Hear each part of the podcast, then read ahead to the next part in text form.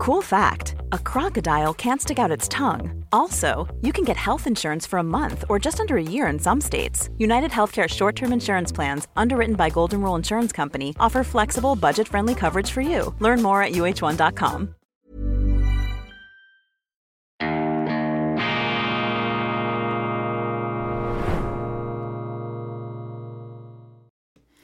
Grüezi miteinander, ganz herzlich willkommen und einen wunderschönen guten Morgen, meine sehr verehrten Damen und Herren, liebe Freunde, vor allem in Deutschland und in Österreich. Ich begrüße Sie zur internationalen Ausgabe von Weltwoche Daily, die andere Sicht, unabhängig kritisch, gut gelaunt und trotz belegter Stimme nach einem Skiwochenende in den Schweizer Bergen mit fast schon unerträglich vor Energie strotzenden, aufgeladenen Batterien. Toll, dass Sie dabei sind. Heute Montag, dem 18.12.2023. Die Schweizer Berge diese Kraftquelle für uns Flachländer, für uns dekadenzbedrohte Flachländer. Ich habe gerade die definitive Hymne auf Sie abgesungen in unserer schweizerischen Sendung. Das dürfen Sie auf keinen Fall verpassen. Gilt natürlich auch für die deutschen Berge, für den Schwarzwald, für die Mittelgebirge,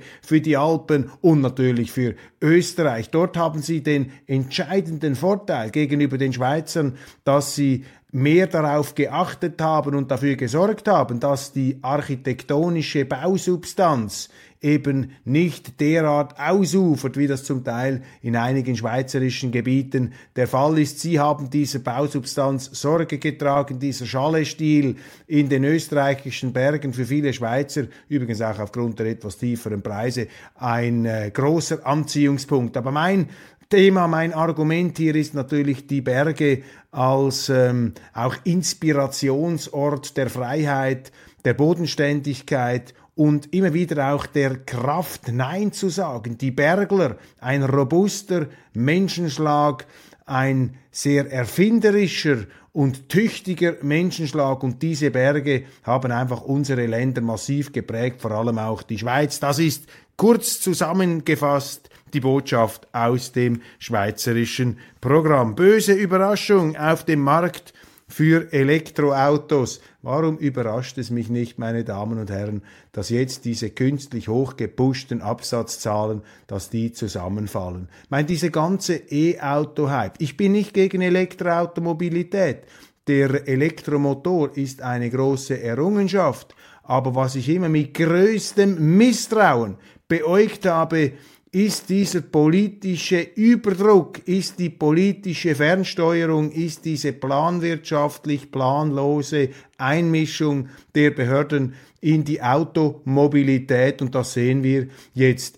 Die gemessenen Höchstabsatzzahlen, das zeigt sich nun, das war nur das Resultat von vorgezogenen Käufen aufgrund der auslaufenden Subventionen. Und ich lese da, dass es einen Umweltbonus von bis zu 9000 Euro gab. 6000 Euro vom Staat und 3000 Euro vom Hersteller. Und nun streicht Wirtschaftsminister Habeck kurzfristig den Umweltbonus für Elektroautos. Seit Anfang 2023 betrug dieser 3000 bis 4500 Euro abgestuft nach dem Netto-Listenpreis des Autobasismodells. Immerhin hat der Staat seit 2016 rund zwei Millionen Elektrofahrzeuge mit rund 10 Milliarden Euro bezuschusst. Meine Damen und Herren, das ist nicht mehr Marktwirtschaft, das ist nicht mehr Ludwig Erhard, den ich Ihnen am Freitag hier bereits präsentiert habe. Das ist das Gegenteil, das ist Sozialismus, das ist eben Planwirtschaft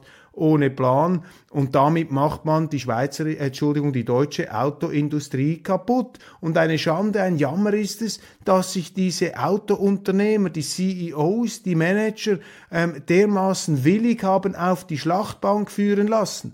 Aber ich glaube, ich bin überzeugt, in dieser deutschen Autoindustrie, da steckt so viel Substanz, da steckt so viel Tüchtigkeit, da steckt so viel Erfindergeist, dass es irgendwie gelingen wird, dass man auch diese Kurve noch einmal kriegt. Und das Wichtigste, was aber nicht angetastet werden darf, und das sagen mir alle Autoexperten in der Schweiz, das ist ähm, die Tatsache bzw.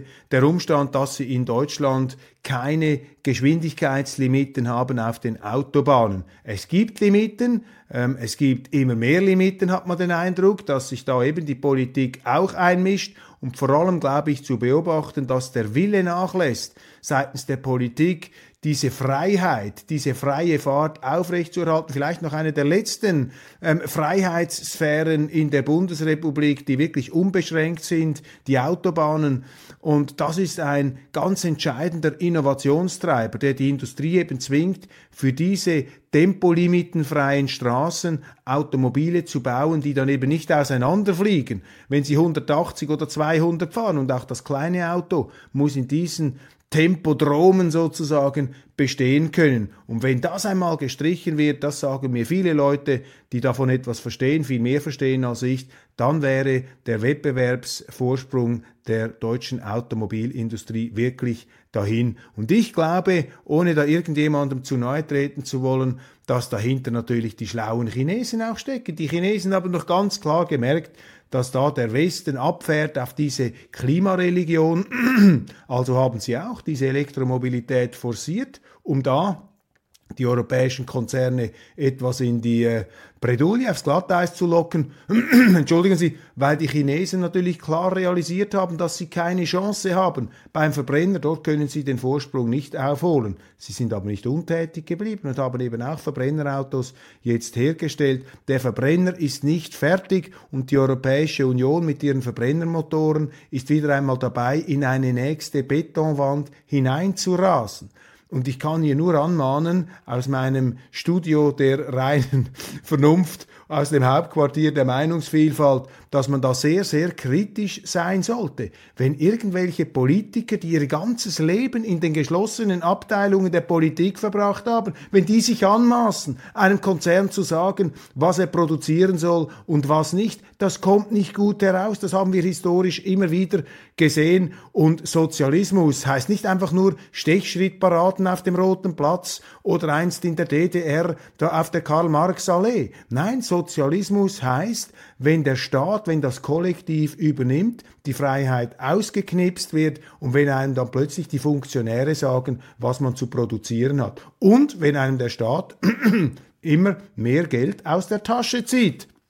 Ich überlasse es Ihrem mündigen, selbstständigen Urteil selber zu beurteilen, ob solche Entwicklungen in Deutschland bereits in vollem Gang sind. Wahlen im sächsischen Pirna. AfD stellt erstmals einen Oberbürgermeister. Jetzt müsste Deutschland eigentlich untergehen. Wenn ein AfDler oder hier ein Parteiloser, der allerdings in der AfD-Fraktion mitwirkt in Pirna, wenn der Oberbürgermeister wird, dann müsste im Grunde jetzt sozusagen ein schwarzes Loch sich auftun da in der äh, sächsischen Schweiz, in der Nähe des Erzgebirges.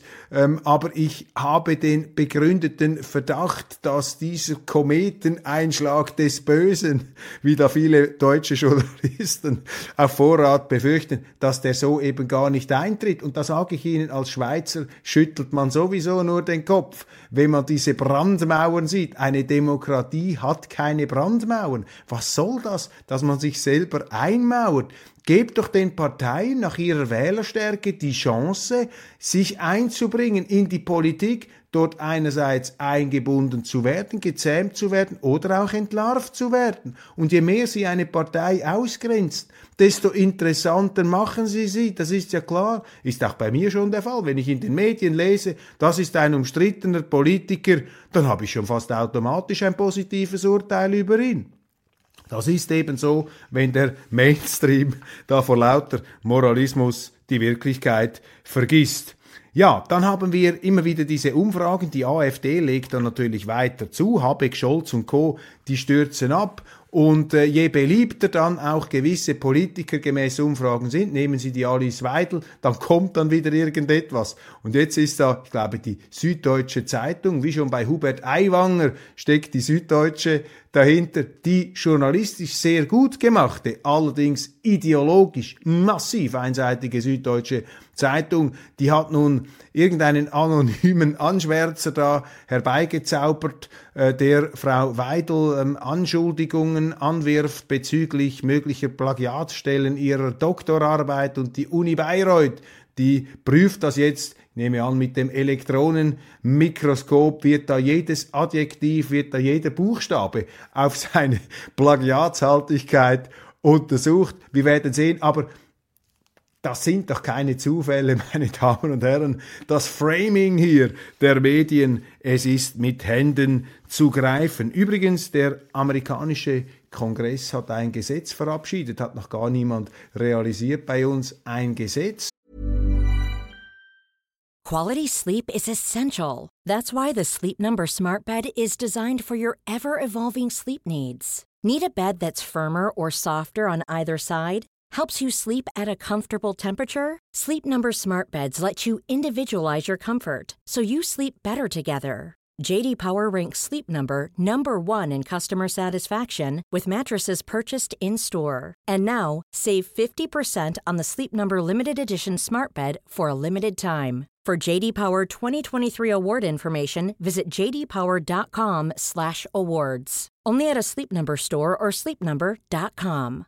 This is Paige, the co-host of Giggly Squad, and I want to tell you about a company that I've been loving, Olive and June. Olive and June gives you everything that you need for a salon quality manicure in one box. And if you break it down, it really comes out to $2 a manicure, which is absolutely insane. It's also so easy to get salon worthy nails at home with Olive and June. The difference between how your nails used to look when you did them yourself and now with the Manny system is a complete game changer. The best thing about Olive and June too is it's a quick dry. Dries in about one minute, lasts for five days, and full coverage in up to one to two coats. Visit oliveandjune.com slash perfectmanny20 for 20% off your first system. That's oliveandjune.com slash perfectmanny20 for 20% off your first system.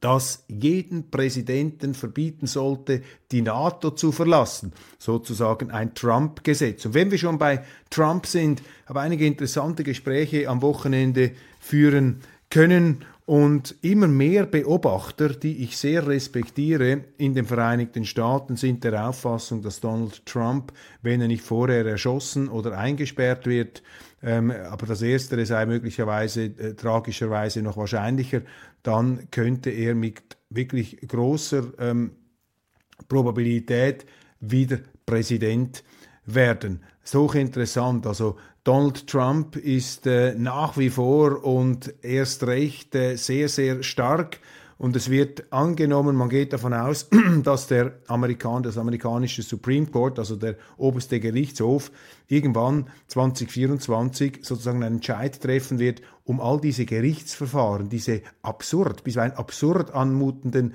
Gerichtsverfahren auf Eis zu legen, damit nicht ein Kandidat massiv geschwächt würde in diesen ähm, ähm, Auseinandersetzungen in diesem Wahlkampf. Und wenn ich sage, diese absurden Gerichtsverfahren, ich habe natürlich nicht alles studiert, was da gegen ihn vorgebracht wird, aber dieses Urteil eines New Yorker Richters, das sagt schon sehr viel aus. Sie erinnern sich, Ihm ist da vorgeworfen worden, er habe Finanzbetrug gemacht aufgrund der Aufblähung der Werte seines Immobilienportfolios, unter anderem bei seinem Anwesen in Florida Mar-a-Lago. Und dieser New Yorker Richter hat nun den Wert von Mar-a-Lago auf 18 Millionen Dollar festgelegt. Ein sehr mutiger Entscheid dieses Richters. Und ich habe am Wochenende mit einem Schweizer Immobilienmann sprechen können, der ein großes Unternehmen aufgebaut hat in den Vereinigten Staaten, hat mir gesagt, ich war schon auf Mar-a-Lago und ich sage dir, jeder chinesische Milliardär zahlt für dieses Mar-a-Lago mindestens 700 Millionen Dollar, wenn nicht mehr. Nicht zuletzt der Name Trump führt eben dazu, dass die Grundstücke sogar noch an Wert gewinnen. Abgesehen davon, dass Mar-a-Lago natürlich in Florida ein gigantisches Anwesen an allerbester Lage ist. Also an, allein an solchen Einschätzungen, Festzurrungen, Anmaßungen, wie sie dieses New Yorker Gericht vornimmt, sehen Sie doch da, äh, dass die Politik eine viel größere Rolle im Recht spielt, als es eigentlich der Fall sein sollte. Neues Mediengesetz der EU unter Aufsicht. EU-Parlament und Vertreter der EU-Staaten haben sich auf das Medienfreiheitsgesetz geeinigt. Da sage ich Ihnen auch, wenn die EU ein Gesetz macht, wo drauf steht Medienfreiheitsgesetz, da können Sie heute automatisch davon ausgehen, dass Medienunfreiheit drin ist. Warum müssen Sie ein Medienfreiheitsgesetz so anschreiben, wenn es nicht das Gegenteil bedeutet? Und natürlich ist es das Gegenteil, denn man macht es um den Bösewicht aus Budapest, den schröcklichen Viktor Orban an die Kette zu legen. Man möchte eben seine Medientyrannei nicht ähm, sich endemisch verbreiten lassen. Ich empfehle Ihnen in der neuesten Deutschland Weltwoche die Kolumne unseres Kollegen Kurt Zimmermann, einer der angesehensten, entschuldigen Sie, vielleicht der angesehenste Schweizer Medienkolumnist und er schreibt über das Mediensystem von Viktor Orbans Ungarn. Und ich bringe nur eine Beobachtung, aber lesen Sie selber. Das reichweitenstärkste Portal kommt aus der Schweiz, Ringier, und der Verleger von Ringier ist ein Kritiker von Orban und das sind kritische Organe. Also es ist einfach dummes Geschwätz, was da kommt, aber das benutzt eben die Europäische Union, um damit, da bin ich fast sicher, das muss jetzt genau studiert werden, die Medienfreiheit in Europa einzuschränken. Das ist ja klar, die Politiker, wenn sie sagen Medienfreiheit, ja, ihr habt die Freiheit, das zu sagen, was wir denken. Das ist Medienfreiheit. Das sind gefährliche Entwicklungen, meine Damen und Herren. Dann fürchterlich, der Krieg in Gaza. Nun haben die Israeli offenbar eigene Geiseln ähm, erschossen, sind die da umgekommen bei einem Angriff dieser Krieg in Gaza wird zum Debakel für Israel, meine Damen und Herren, weil einfach Israel kann sich doch nicht erlauben, ähm, einfach zu wüten, da wie die Barbaren im Gazastreifen, weil die Leute haben längst vergessen, was am 7. Oktober passiert ist. Die sehen einfach heute die Bilder und die muss man auch anschauen. Das geht nicht. Und viele Israeli, viele jüdische Schweizer, die ich kenne, die haben auch ein Unbehagen. Obwohl sie natürlich sehen, und das ist auch die Problematik, und da machen sich die Israel-Kritiker äh, zu leicht, die Israeli wissen natürlich, wenn wir uns nicht wehren, dann marschieren die anderen durch, dann nehmen sie uns das Land weg weil die Araber das innerlich nie akzeptiert haben, diesen Staat Israel, der ja auch seine Problematik hat. Und wenn Sie mich als Schweizer fragen, sind mir diese Völker im Nahen Osten sowieso viel zu geschichtsbetrunken, die vergessen nichts. Das ist die Ungnade des brillanten Gedächtnisses. Wenn man nichts vergisst, es gibt eben auch die Gnade des Vergessens, aber wenn Sie sagen, ja schon vor 2643 Jahren haben wir an dieser Wasserquelle damals unsere Kamele aufgestellt. Und der andere sagt, nein, nein, aber meine Urvorfahren, die waren schon zwölf Jahre vorher an diesem Brunnen und haben ihn übrigens auch gebaut. Ich meine, wenn Sie eine solche zivilisatorische ähm, Tiefendimension haben, wenn Sie sozusagen nur aus der Geschichte heraus bestehen, dann ist das ein Problem. Und ich sage Ihnen, diese Kriege, diese Konflikte, die haben begonnen 634, als ein gewisser Mohammed mit seinen mit seinen äh, Sarazenen, mit seinen mohammedanischen Kriegerhorden äh, dorthin fuhr und sich äh, als den eigentlichen Verwirklicher der ähm, mosaischen Prophezeiungen ähm, präsentierte, gesagt hat, ich bin eigentlich der wahre Prophet, ich stehe in der Nachfolge, ähm, ich bin ähm, sozusagen der Verkünder von Gottes Wort. Ich habe es direkt von Gott ins Hirn eingepflanzt bekommen. Und mit diesem Anspruch ist man damals gekommen und hat schon Krieg geführt. Und deshalb sind diese Konflikte, die wir beobachten, die sind eben uralt und die gehen zurück auf biblische Zeiten, denn die Mohammedaner 634 haben sich bereits auf die Bibel, auf das Alte Testament berufen und haben gesagt, es gibt eben, Entschuldigung, es gibt eben nicht nur den den, den Isaac, äh, den, den Sohn von Abraham. Es gibt eben noch den Ismael und Ismael, den ist, der ist gezeugt worden mit der Magd, sozusagen das uneheliche Kind. Wir sind die Cousins der Juden und deshalb sind wir hier eben auch anspruchsberechtigt. Also da spielt so viel hinein. Ähm, in diese Zeit und man wünschte sich, man wünschte sich, ähm, hier eine Art kollektive Amnesie, eine Art Gedächtnisverlust, ähm, um wieder zur Vernunft zu kommen. Aber ich weiß, mit solchen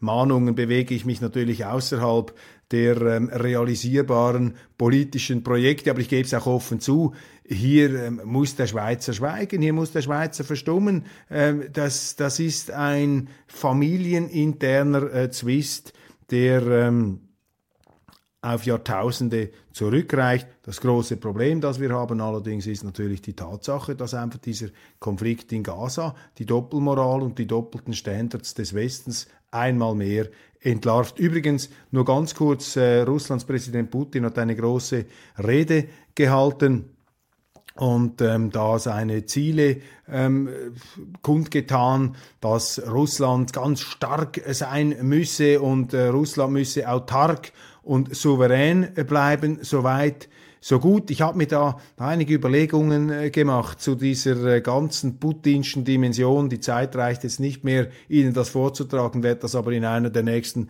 Sendungen tun. Sarah Wagenknecht im großen FAZ-Interview. Die alten Parteien führen unser Land in den Abstieg. Ja, die Sarah Wagenknecht muss natürlich auch aufpassen, dass sie jetzt nicht gehypt wird, sozusagen als ähm, Gegenmedizin äh, gegen die AfD. Man spürt etwas die Neigung bei den deutschen Medien, die Sarah Wagenknecht äh, sehr, sehr äh, hoch zu stemmen aus dem politischen Wunsch heraus, eben damit der AfD den Wind aus den Segeln zu nehmen. Ich glaube nicht, dass diese Absicht sich verwirklichen lässt.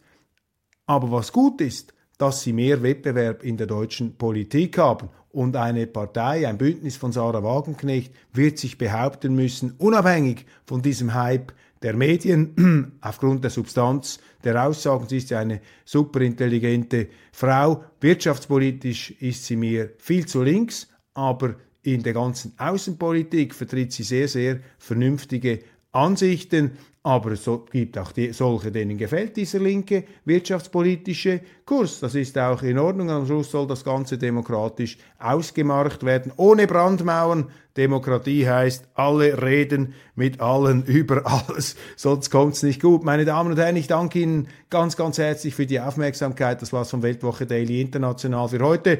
Und ich ähm, verweise auf die Interviews von meinem Kollegen Roman Zeller, vor allem der frühere Brigadegeneral Erich Fahd hat ein Interview gegeben der Weltwoche. Sie können es live sehen beziehungsweise live aufgezeichnet auf unserem Online-Kanal. Machen Sie es gut, genießen Sie nach wie vor die Adventszeit. Äh, sie geht dann sehr schnell vorüber und dann müssen wir wieder in die Hosen steigen Anfang des nächsten Jahres, um bei Gegenwind und äh, widrigen Rezessionsbedingungen einmal mehr den Karren aus dem Dreck zu ziehen, den wir leider dort hineingestoßen haben. Beziehungsweise wir haben es nicht verhindert, dass der Karren dort im Sumpf gestrandet ist. Bis bald.